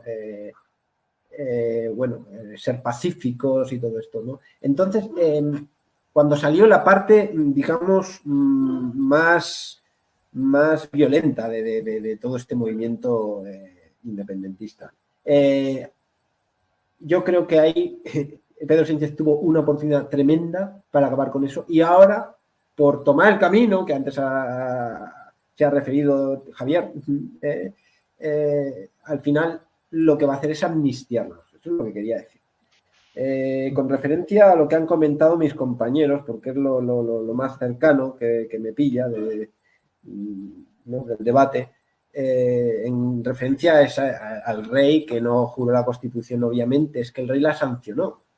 ¿Por qué? Porque la Constitución es la octava la octava ley fundamental del reino eh, del franquismo. Entonces, eh, el rey ya juró las leyes fundamentales, no tiene que, eh, que, jurar la constitución. El rey de España, Juan Carlos, ¿verdad? entonces, ese es el motivo y eso denota, indica, señala la procedencia del régimen llamado del 78 que no es más que una continuación, una reforma del régimen franquista. ¿De acuerdo? ¿En qué momento eh, se dejó de jurar las leyes fundamentales del, franquismo? Pues obviamente en esa misma transición se puso de relieve eh, la necesidad de homologarse a Europa y dejar atrás mm, el franquismo, pero no dejar atrás el franquismo en tanto que reforma del franquismo, sino dejar atrás todo lo que se pudiera identificar con el franquismo. Y entonces la, Constitución se convirtió en ese sustituto a las leyes fundamentales del reino y cuando el padre de Leonor, eh, Felipe, el actual rey de España, Felipe VI, eh, siendo príncipe y, en el acto eh, que tuvo en sus 18 cumpleaños, el discurso que es el mismo calcado al, el juramento de Felipe, que es calcado, el juramento del Leonor, calcado, lo he comprobado, y es calcado, jura la Constitución. Y dice, dice, dijo ayer Leonor y dijo eh, el rey Felipe, que jura, eh, literal no lo voy a decir, pero lo tengo por aquí apuntado, mm, más o menos, además con algún desarrollo que hago, jura de, desempeñar, fielmente sus funciones, ¿no? Y esas funciones eh, las divide, eh, yo, yo eh, veo o, concluyo que las divide en tres pilares, ¿no? que constituyen la base del orden político español. ¿no? su función de hacer guardar y guardar la Constitución, vale, pero vamos a esos tres pilares, ¿vale? Que, es los derechos de los individuos, de los ciudadanos y los derechos de las comunidades autónomas. Los derechos de los ciudadanos y los derechos de las comunidades autónomas. Mm, algo que me parece absolutamente eh, que me parece absolutamente, bueno, absolutamente o contradictorio. O los derechos de los ciudadanos o los derechos de, las comunidades autónomas. Porque todos sabemos que la Revolución Francesa, es la que, la que implanta los derechos de los ciudadanos y se, y se basa en el ciudadano y en los ciudadanos, rompen con todo tipo de privilegios y derechos territoriales para dar, para poner al ciudadano eh, como, como, como, eje central al que dirigirse, al que se dirige la, política. ¿eh? Y todos sabemos que los departamentos y las provincias francesas eh, tiran líneas con regla y cartabón, cargándose todos esos territorios que naturalmente durante la Edad Media se habían formado y basándose en que la capital de esas provincias, que son delegaciones del gobierno para, para, para, para estar presentes en todo el territorio, ¿eh? tiene que estar eh, el, pueblo, la población más lejana a, esa delegación del gobierno situada en, la capital de provincia, tiene que estar a una hora de caballo, independientemente de que anteriormente eh, esa población hubiera estado ligada históricamente a esa capital. Por tanto, el territorio histórico, regional, y aquí da igual, aquí lo que se le da es la primacía al ciudadano. Estoy hablando de del nacimiento de la nación política eh, vista desde el, punto de vista contemporáneo. Y al fin y al cabo, en la cual hoy seguimos viviendo bajo ese paradigma. Sin embargo, aquí se quiere dar derechos a, a las comunidades autónomas, a los territorios, y cuando tú le das un derecho a los territorios, estás, eh, estás poniendo muchas veces por encima al territorio que de un ciudadano. Y estás supeditando eh, o, estás, estás poniendo de relieve a ese territorio sobre los derechos de los ciudadanos. Además de estos dos pilares que es para la monarquía el orden político, la monarquía obviamente se pone a ella como pilar y por eso dice que también otra de sus funciones es su fidelidad al rey, porque el rey sería ese otro pilar. Por tanto, para la Casa Real, la monarquía, los pilares del orden político son los ciudadanos, las comunidades autónomas y, em, y la monarquía. Obviamente no van a descartarse ellos. Entonces, eh, yo con esto lo que quiero decir es que eh, y yo creo que lo han comentado antes mis compañeros que van en la línea, eh, el posicionamiento de la monarquía actualmente y ya desde hace varias décadas eh, está absolutamente aceptando el orden político que surgió con el régimen de 78 y que nos está llevando a este desastre. La propia Constitución española nos está llevando a este desastre porque es partícipe y, es y, todo lo que está pasando ahora es una consecución lógica de esa constitución y de ese orden político eh, implantado en el régimen del 78. Eh, quería comentar que además, y es una cosa que se la escuché también, quizá, quizá venía de antes ya, eh, pero se la escuché también en la anterior, en la investidura de 2020, cuando invistieron a Pedro Sánchez en, en enero del 2020, el discurso de Felipe en el Congreso, ¿eh? habló de los intereses generales. Antes hablado del interés general, porque eh, según la teoría de Rousseau, cuando hay una sociedad, una, nación, ¿no? hay un interés general. Ese, esa pluralidad, ese intereses generales ya denota o, marca o acepta de alguna forma la plurinacionalidad de España. ¿eh? Son cosas que se hacen con el lenguaje que llevan implícito en el discurso de la monarquía la plurinacionalidad española. Por tanto, la monarquía hoy por hoy yo la veo contraria a los intereses de la nación. ¿Eh? Eh, Javier Torres antes ha dicho que si no que sitúa eh, para defender la nación, pues entonces es, es, es, algo a destruir, ¿no? como, como, como, lo son el resto de los enemigos de la nación que hoy están en la clase política española. Eh, y bueno, luego eh, sí que no vi nada de lenguaje inclusivo en el, en el discurso de Leonor, no vi nada de lenguaje inclusivo, ni tampoco vi que hablase en otros idiomas dentro de su discurso que no fueran el español, ni ningún idioma cooficial, de los cooficiales que hay en España. Cosa que sí hizo Francín Armengol, ¿eh? que metió con calzador, citando a tres autores en su discurso de origen vasco, gallego y valenciano catalán, ¿no? hablando en, dialecto catalán valenciano, no voy a meter en debate. Eh, metiendo con calzador, metiendo con calzador citas de estas tres personas hablando en esos idiomas cooficiales. ¿Por qué? Pues porque eh, esto también está marcando una intención que ya veíamos, ¿no? Porque la misma Francina Armengol, Armengol hace ya un mes o, más ya anunció que en el Congreso de Diputados se iba a hablar en esos idiomas. Eh, yo lo que estoy viendo aquí es constantemente un, quizá Francina Armengol con más empeño, obviamente, viniendo del PSOE que la, que la princesa de Asturias, pero, pero yo lo que veo aquí es una aceptación de, que, de, un Estado plurinacional completamente, que obviamente incluso ya viene la propia Constitución que ha jurado. Entonces, eh, yo de, ese acto que vi, pues de ese acto vi un acto puro del régimen del 78 y la monarquía me parece eh, una monarquía absolutamente solapada, absolutamente en la línea de, esos pilares del régimen 78, donde es ella misma, la monarquía, quiere estar y que no haya ninguna duda de que es parte de ese régimen del 78. Ni está por encima, ni está por debajo, ni si ella quiere estar ahí y ser un pilar más como lo son las comunidades autónomas y ellos dicen los ciudadanos. Pero voy a decir el verdadero pilar de los, del, régimen del 78. El verdadero pilar del régimen del 78 son los partidos porque esa reforma del, del, franquismo, que, es el régimen del 78, es una reforma que transicionó de un régimen de partido único o, personal, de Franco, personalista, ¿eh?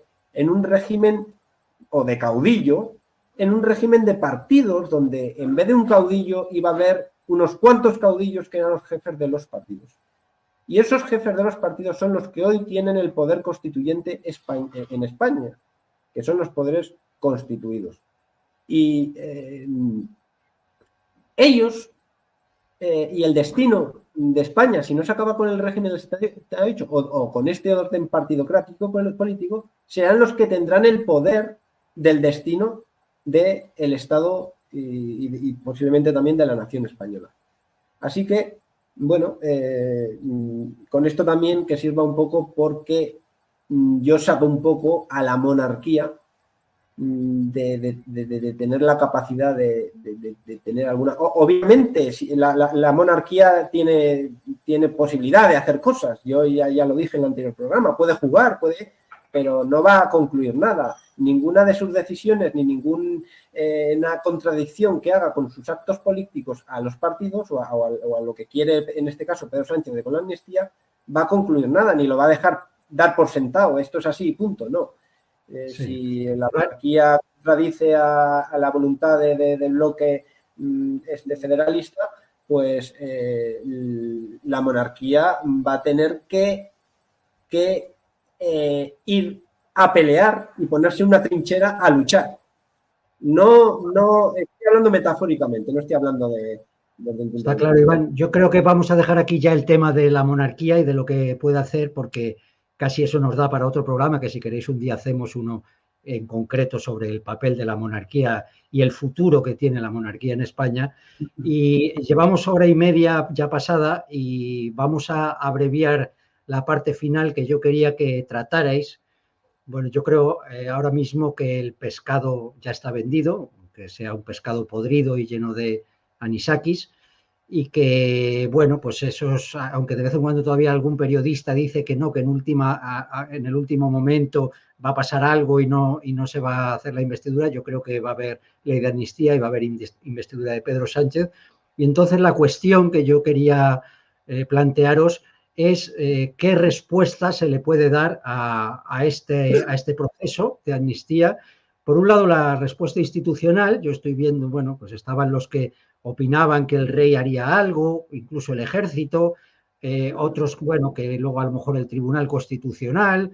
Hoy hemos visto que ocho vocales del Consejo General del Poder Judicial, que son los, los nombrados a propuesta del PP pues han dicho que, hay que hacer un pleno extraordinario para ir contra la amnistía, pero hay que recordar que estos ocho vocales son minoría, ¿no? Hay creo otros doce que, son de, digamos, del otro bando, ¿no? Porque también en, en el Poder Judicial se reproducen estas, estos dos bandos de los que ya habéis hablado, ¿no? De estos dos bandos políticos, porque los partidos políticos efectivamente lo han colonizado todo eh, en España. Entonces, por un lado, si veis que hay alguna posibilidad de respuesta institucional y, en segundo lugar, si hay alguna posibilidad de respuesta de la nación, del pueblo, por hablar de forma llana.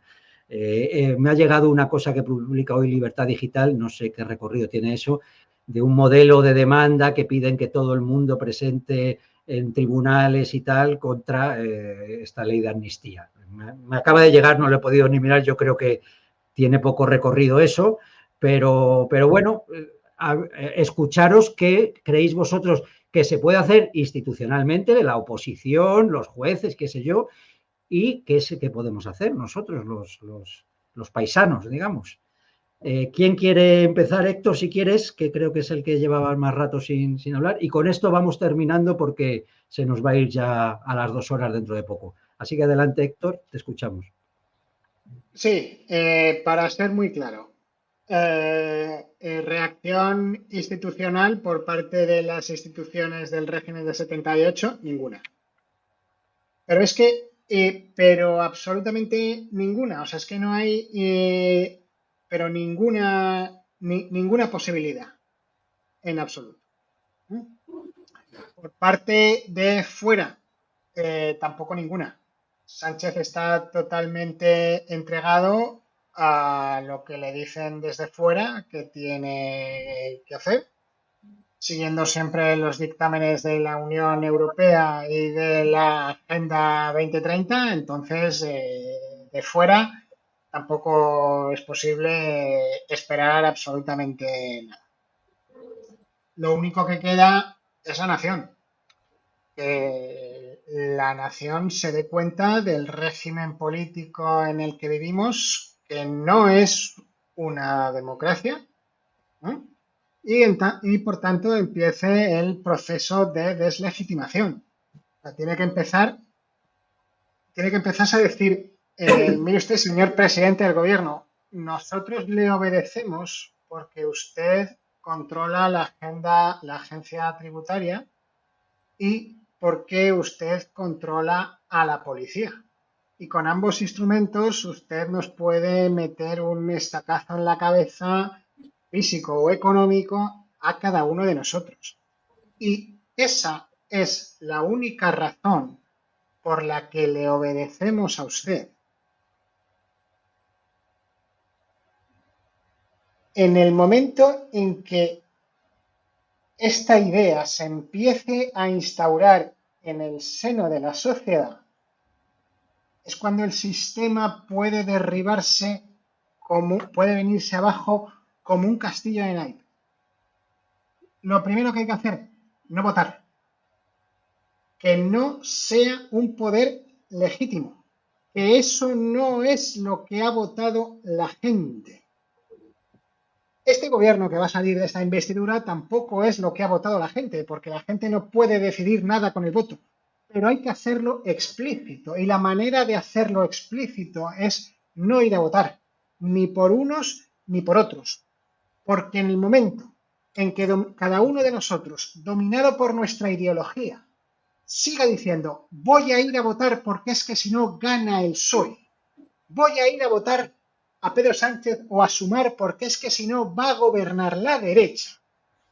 En el momento en que cada uno de los españoles entra en ese juego, ese español ha dejado de ser libre y está ejerciendo acciones políticas que van en contra de sus intereses personales como individuo, en contra de sus intereses colectivos como nación y está realizando acciones políticas que van en favor de intereses de la oligarquía política que van en contra de los intereses suyos propios. Y esto es lo que hay que hacer entender a la gente. Que cada vez que depositamos un voto en la urna bajo el régimen del 78, estamos colocando un clavito más en el ataúd de la nación española. Vale ya de decir, no voy a ir a votar porque es que si no, solo van a votar los del otro, te va a dar exactamente igual.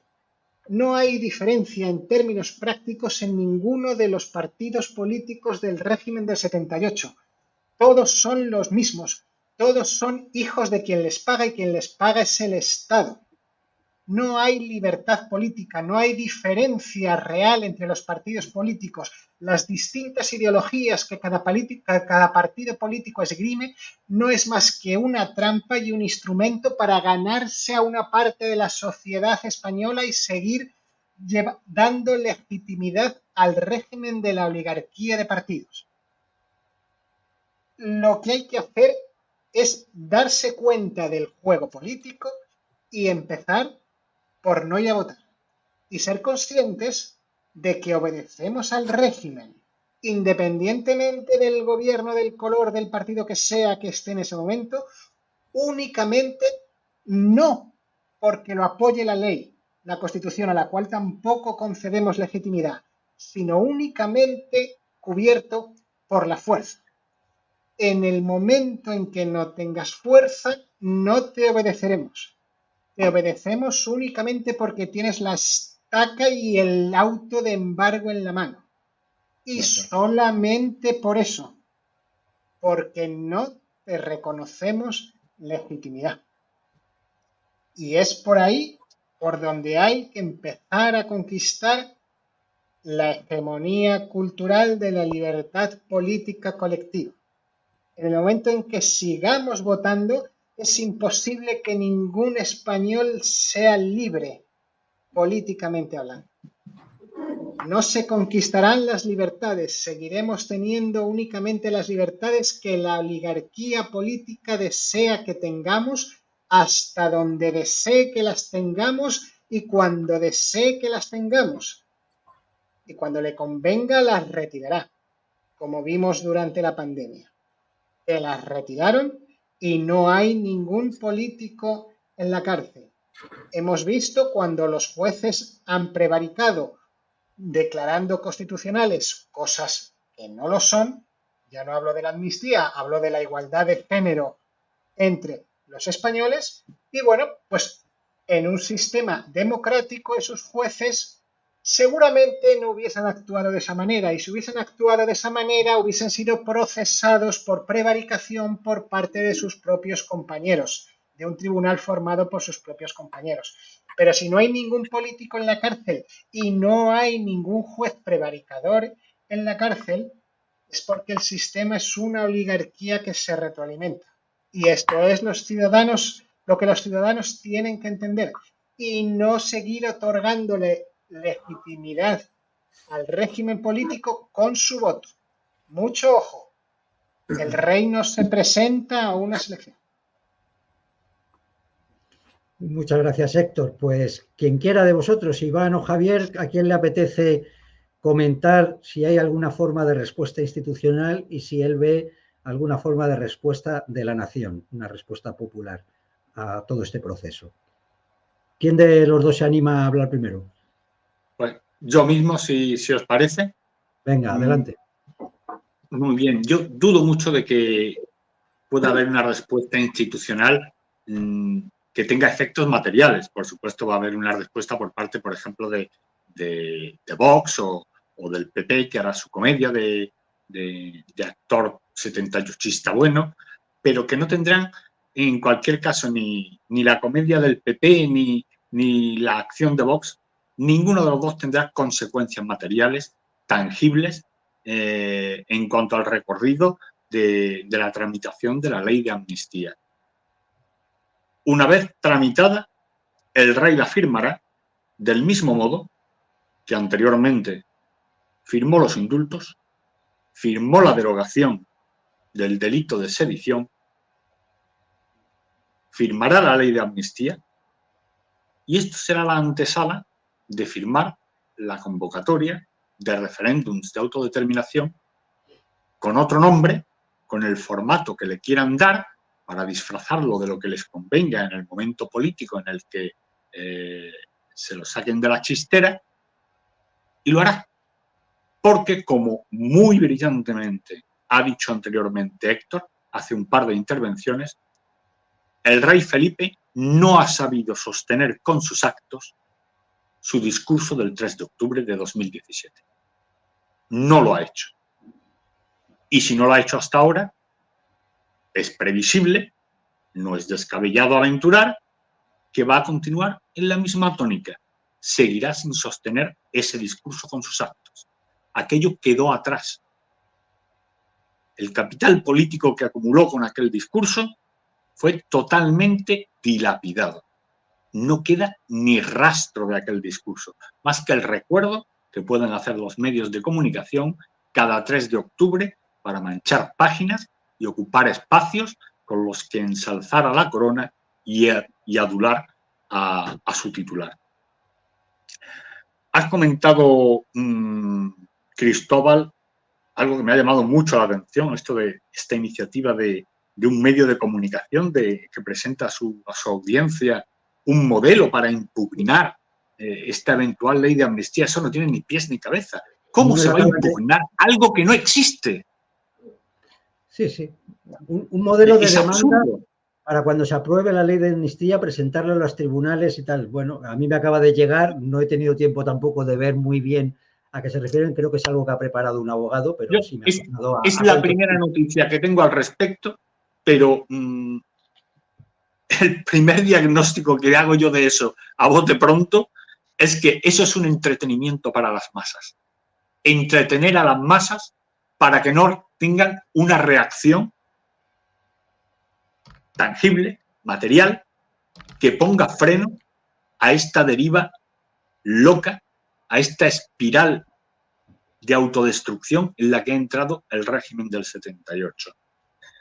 Y me gustaría, al hilo de lo que ha comentado Héctor en su última intervención, mm, apuntar cuál es desde mi punto de vista, bueno, desde mi punto de vista no, yo creo que esa es la realidad, cuál es la razón profunda por la que Pedro Sánchez ha defendido una eventual próxima ley de amnistía y por la que se va a, aprobar una ley de amnistía para los rebeldes de la Generalidad. ¿Cuál es la razón profunda de esta amnistía? ¿Por qué se va a producir? Pues esta amnistía se va a producir porque el régimen del 78 impide a los gobernados elegir de forma directa a su gobierno. Pedro Sánchez necesita comprar los votos de los diputados electores que sí eligen al gobierno. Porque los votantes no eligen, los diputados sí eligen. Los únicos electores que hay en España son los 350 señoras y señores que se sientan en el Congreso de los Diputados. Del mismo modo que el Sacro Imperio Germánico, pues solo tenía media docena de electores para elegir al emperador. Muy bien. Pues esta es la razón profunda de la amnistía. Que los ciudadanos no pueden elegir a su gobierno, que son otros quienes eligen a su gobierno y que quien quiere ser investido del poder del gobierno tiene que comprar a los electores y los compra mediante esta ley de amnistía. Y esto es lo, más relevante que quería decir acerca de, esta cuestión de, la razón profunda de la amnistía. Y quería apuntar ya para acabar una cuestión acerca de sobre la reacción institucional que, apuntaba Cristóbal, la, del consejo, la de estos vocales del Consejo General del Poder Judicial que han tenido esta iniciativa de, lo tengo por aquí. Un pleno. han pedido un pleno. que, han pedido de forma urgente un pleno para debatir sobre la amnistía y alguien, parece ser que un vocal o varios vocales, no lo sé, han realizado declaraciones a los medios de comunicación afirmando que, una eventual amnistía supondría la abolición del Estado de Derecho en España. Mm. Yo creo que los vocales del, Poder Judicial y, y las magistraturas del Poder Judicial en general deberían taparse un poco después de lo que hemos visto eh, durante la epidemia de coronavirus, después de que hayamos visto que el Poder Judicial español no estuvo al nivel exigible de las altísimas y nobilísimas responsabilidades de las que están investidos y permitieron que los demás poderes del Estado y que otros magistrados, compañeros suyos del Poder Judicial, violaran las libertades y derechos de todos los ciudadanos. Y lo han hecho y han mirado para otro lado. No han tomado ni una sola acción, no han promovido ni una sola diligencia para investigar si alguien dentro de los tres poderes del Estado haya podido cometer algún delito al violar la Constitución como el Tribunal Constitucional ha sentenciado que han hecho en cuatro sentencias distintas. Así que yo del Poder Judicial no espero absolutamente nada. Absolutamente nada. A mí, yo aplaudiría enormemente si de repente estos ocho vocales del, Poder del Consejo General del Poder Judicial se plantaran, denunciaran que la amnistía es un acto de barbarie política, que esto es una barbaridad, que esto es fomentar la rebelión contra la nación, que esto es el traslado del golpe de la nación de Barcelona al Palacio de la Moncloa, pero que lo hicieran de una forma tangible, no con unas palabras en un papel, ni con unas declaraciones a los medios de comunicación, no, con un acto político, material, tangible y fáctico, que se levanten y se vayan del Consejo General del Poder Judicial, que dimitan en bloque, que digan, aquí se queda el régimen del 78. Nosotros nos negamos a, a cooperar en esta farsa, porque esto es una farsa dispuesta para satisfacer las ambiciones privadas y personales del señor Pedro Sánchez.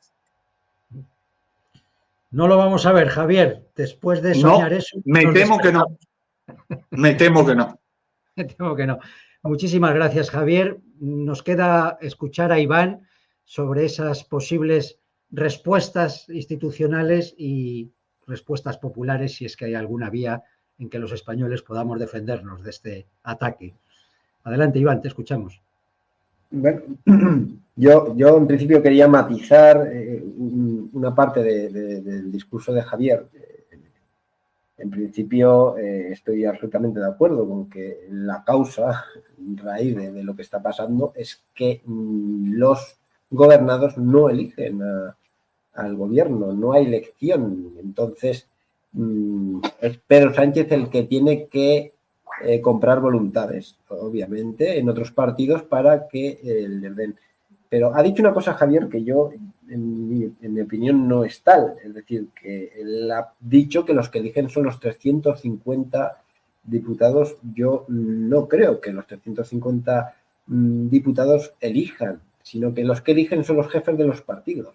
Esos diputados son elegidos por los jefes de los partidos y esos diputados lo que hacen es obedecer a, la voluntad del jefe de partido.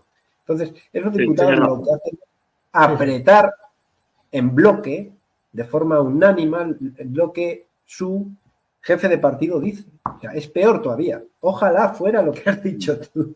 Ojalá, ¿no? Eh, es peor todavía. ¿eh? Y con esto también quiero decir que la monarquía, la monarquía que tenemos no es una monarquía parlamentaria, porque los diputados no tienen autonomía propia, no hay un parlamento, es una monarquía de partidos. Eh, porque el poder está en el partido en el jefe de los partidos. Los diputados simplemente son la cuota de poder de, que, contiene eh, cada partido.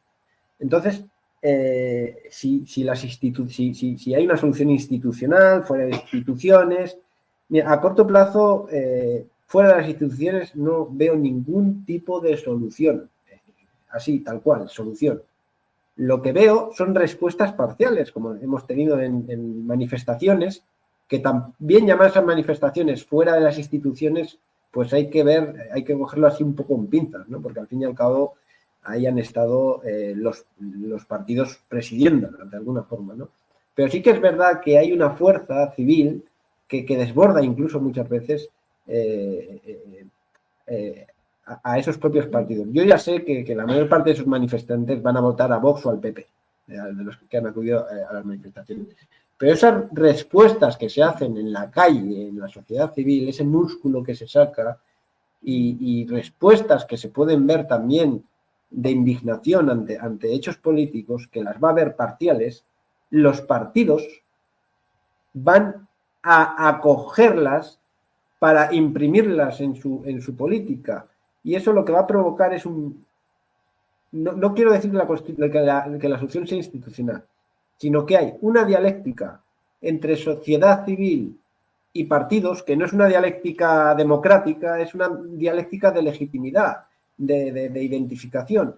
Entonces, eh, por ejemplo, el 8 de octubre, sin el 8 de octubre, Vox no sería lo que es hoy. Sin el 15 de mayo, Podemos no existiría. Entonces, eh, el régimen tiene la necesidad, a través de los partidos, de neutralizar a las masas que están disconformes con lo que está pasando en el régimen del 78. Y los partidos entonces tienen la necesidad, el partido que, se encarga de neutralizar esa masa, tiene la necesidad de identificarse con ella y de producir, en la medida de lo posible, sin romper la naturaleza tampoco de la partidocracia, reproducirlo en la política, aunque sea solo a nivel discursivo. ¿no? Entonces, lo que quiero decir con esto es que institucionalmente lo que sí que se puede producir es un desgaste, un desgaste por la lucha y por la pelea entre unos y otros. Yo llevo señalando años ya que no hay consenso en España, aunque ahora mismo sí que veo un poder constituyente en uno de los bloques, que es este bloque amnistiador y amnistiado a, la vez, porque unos están juntos los amnistiadores de los amnistiados, pero, pero creo, creo que pueden pasar cosas eh, eh, y, que puede haber oposición y que desgaste un, eh, un bloque a otro, pero civilmente, hoy por hoy no.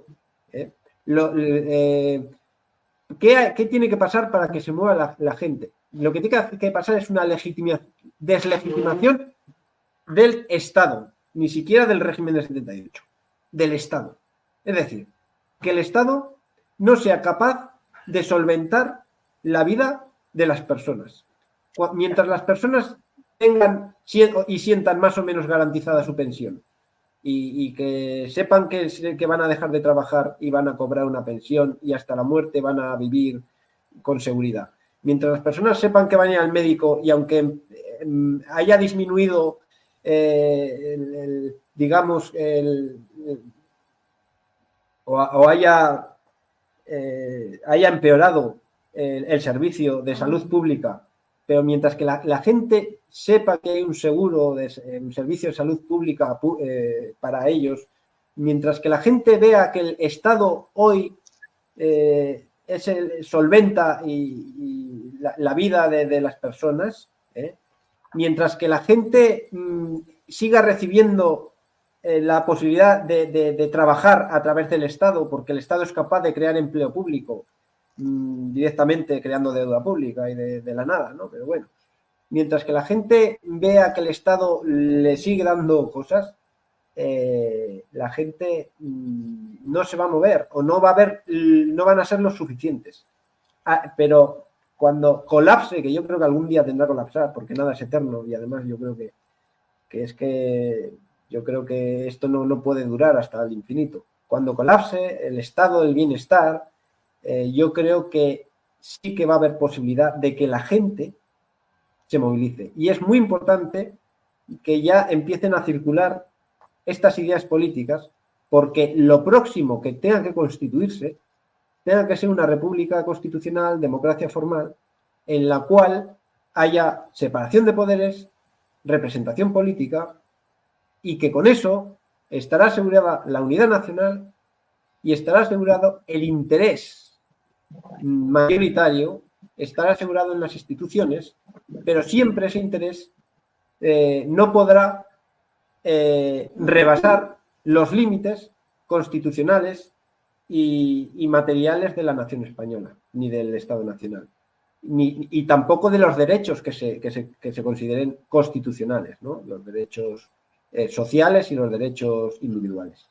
Por tanto, eh, esa garantía institucional que no existe hoy es la que hay que implantar. Y cuando la gente se entere, eh, esa idea llegue a las personas y además haya un caldo de cultivo para que la gente se movilice, que hoy no existe, pero sí que existe mm, la capacidad institucional de desgastarse las instituciones, de de, que la lucha por el poder, la, que uno diga A y el otro diga B, todo eso desgaste, pues también provoque una crisis política que si luego sobreviene una crisis económica y una insolvencia estatal, yo creo que mm, va a haber un clima perfecto para, para un cambio. Pero vaya, mm, no creáis que eso va a ser va, a ser maravilloso, ¿eh? porque estoy, eh, estoy aquí eh, presentando un momento bastante crítico incluso para la vida de la gente. O sea que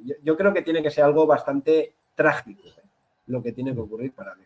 Pero es importante porque algún día pasará y es importante, es importante mm, difundir estas ideas. Pues muchas gracias, Iván. Siempre lo digo, hay que estar preparados para el momento en que surja la ocasión, y eso es una de las labores que hacemos en este canal, propiciar que cuando surja la ocasión sepamos eh, cómo actuar. Yo creo que sabemos qué es lo que hay que hacer, sabemos también cómo hay que hacerlo y únicamente falta tener la masa crítica para poderlo llevar a cabo y eso llegará en cualquier momento, eh, a, a, lo mejor mucho antes de lo que, de lo que pensamos. Eh, quiero daros las gracias a los tres, Iván, Héctor y Javier, como siempre. Eh, sé que se nos quedan un montón de cosas, yo tenía aquí más mm. cosas apuntadas.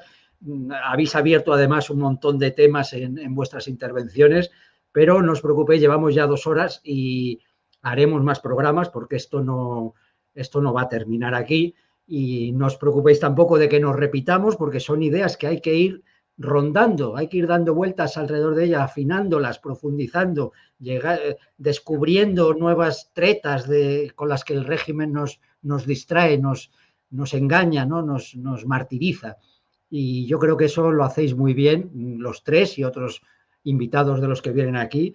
Así que seguiremos machacando estas ideas y solamente pues daros las gracias una vez más a los tres y dar las gracias a todos los que habéis estado ahí en directo ayudadnos a difundir. Alguno decía, moved más el canal de Telegram, pues ayudadnos a moverlo, comentad ahí, difundirlo entre vuestros conocidos, ponerlos por redes sociales y nada, disfrutad de lo que queda de, día de, de todos los santos y muchas gracias y muy pronto estaremos con vosotros de nuevo. Hasta la próxima.